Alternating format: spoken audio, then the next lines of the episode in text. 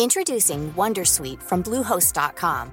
Website creation is hard, but now with Bluehost, you can answer a few simple questions about your business and get a unique WordPress website or store right away. From there, you can customize your design, colors, and content. And Bluehost automatically helps you get found in search engines like Google and Bing. From step-by-step guidance to suggested plugins, Bluehost makes WordPress wonderful for everyone. Go to bluehost.com/wondersuite.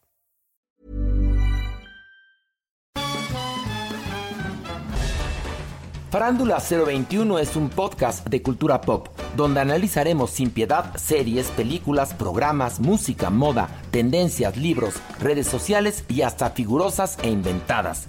Cada jueves un nuevo episodio, con Horacio Villalobos, Pilar Bolívar, Mauricio Valle, Maniwis, La Supermana, Alejandro Broff, Jeremy Cruz y Mario Lafontaine.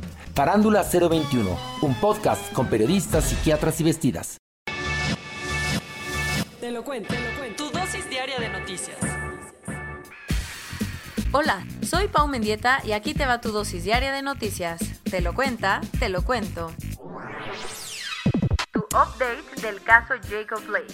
Después de varias negociaciones, finalmente los jugadores de la NBA decidieron no suspender la temporada, algo que buscaban como una forma de protesta iban a cancelar la temporada. Ayer te contamos que los tres partidos de playoffs que se iban a jugar el martes se tuvieron que posponer luego de que los jugadores de los Milwaukee Bucks boicotearan su partido contra el Orlando Magic. Después de eso, muchos creían que se podría suspender toda la temporada para protestar por el ataque de un policía contra Jacob Blake, quien sigue en el hospital con la parte inferior del cuerpo paralizada.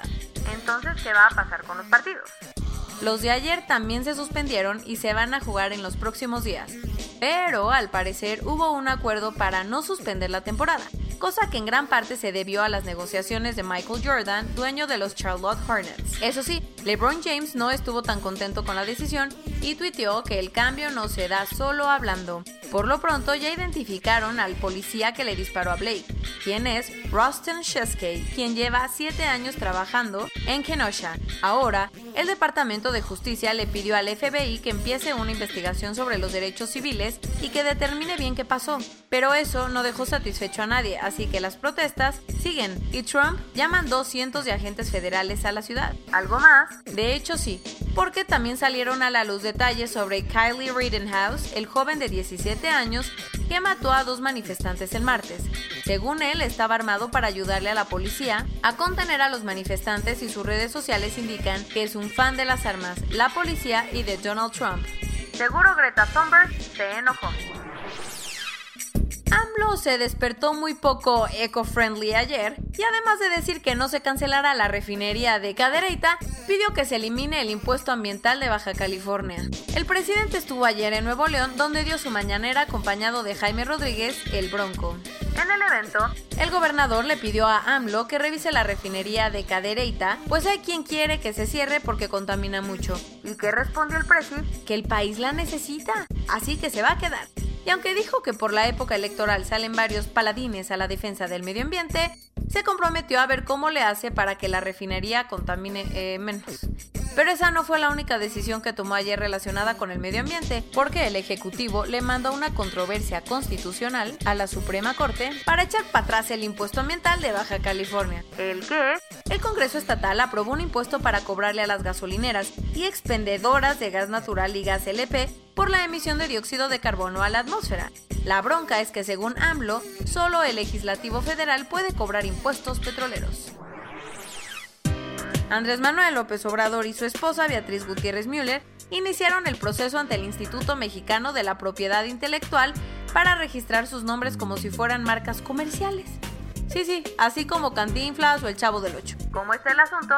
Entre abril y julio, el secretario particular del presidente inició los trámites para que nadie más pueda sacarle provecho comercial ni a su nombre ni al de su esposa. Además quieren registrar el nombre AMLO, pero ahí la tienen más difícil porque ya hay cuatro personas que también quieren el registro para marcas deportivas, de educación y hasta de bebidas alcohólicas.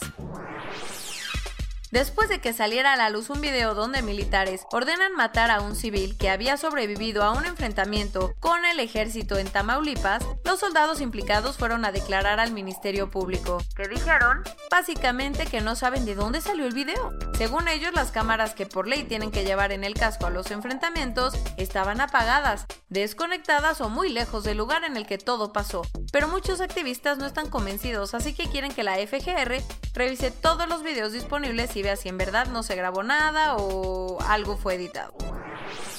Como todos temían. Ayer el huracán Laura tocó tierra en Luisiana, convertido en categoría 4, y aunque cuando llegó a la costa se degradó a categoría 2, la tormenta dejó muchísimos daños. ¿Como cuáles? Al menos cuatro personas murieron, cerca de 500.000 se quedaron sin energía eléctrica y hubo un fuego químico en una planta industrial, además de muchísimos daños materiales. Donald Trump dijo que irá el fin de semana a la zona y aunque planeaba cancelar su discurso de ayer en la convención republicana, al final no lo hizo porque tuvieron suerte de que pasara muy rápido.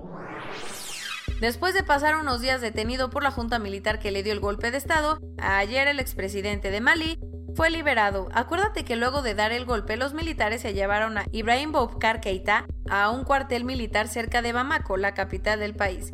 Y porque lo soltaron, Además de que había dicho que no pensaban retenerlo por mucho tiempo, esta es una de las condiciones que los organismos internacionales le pusieron a los militares para negociar. Por lo pronto, Keita se irá a Abu Dhabi a recibir tratamiento médico. Bansky sabe muy bien que el arte transforma las sociedades, y como la crisis de los migrantes en el Mediterráneo es uno de los temas que más le preocupan, quiso poner su granito de arena. ¿Qué hizo? Financió un barco para rescatar a solicitantes de refugio que intentan llegar a Europa desde África. El bote se llama Louis Michael en honor a un anarquista feminista francés y obviamente está pintado por el artista. El barco zarpó en secreto de las costas españolas el 18 de agosto y hasta ayer había rescatado a 89 personas. Y hablando de arte, hay una pieza que tiene la peor suerte del mundo. Se trata de Two Laughing Boys with a Mug of Beer, pintada en 1626 y 1627 por el maestro holandés Frans Hals, que le pasó el miércoles fue robada por tercera vez. La policía reportó que la obra, que vale 15 millones de euros, fue sacada de un pequeño museo de Leerdam, Países Bajos. La primera vez que se la llevaron fue en 1988 y aunque la recuperaron tres años después, los mafiosillos la volvieron a raptar en 2011. Corona Global en el mundo. A nivel global, ya hay más de 24.290.000 casos y hasta ayer en la noche al menos 828.000 personas habían muerto.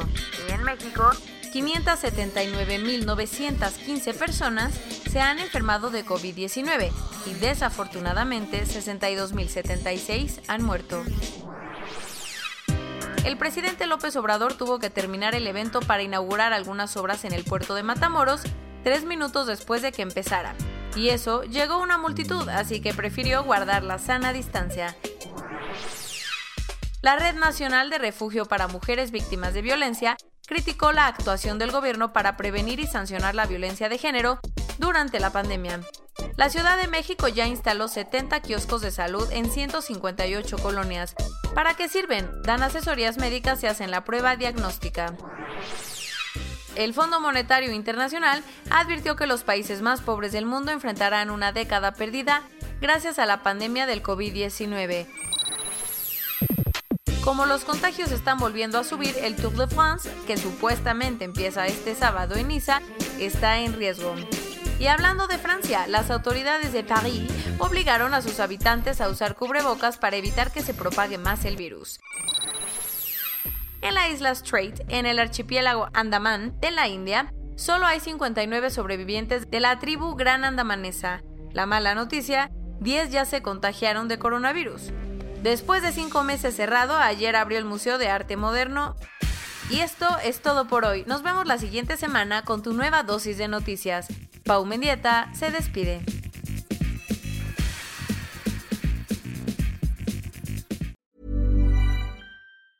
Have you ever Googled your own name? Prepare for a shock because your personal info, including addresses and phone numbers, is all out there. It's all harvested by data brokers and sold legally. Aura is a personal digital security service that scans the internet for your sensitive information and provides a full suite of privacy enhancing tools. For a limited time, Aura is offering listeners a 14-day free trial at aura.com slash safety. That's A-U-R-A dot com slash safety to learn more and activate the 14-day trial period.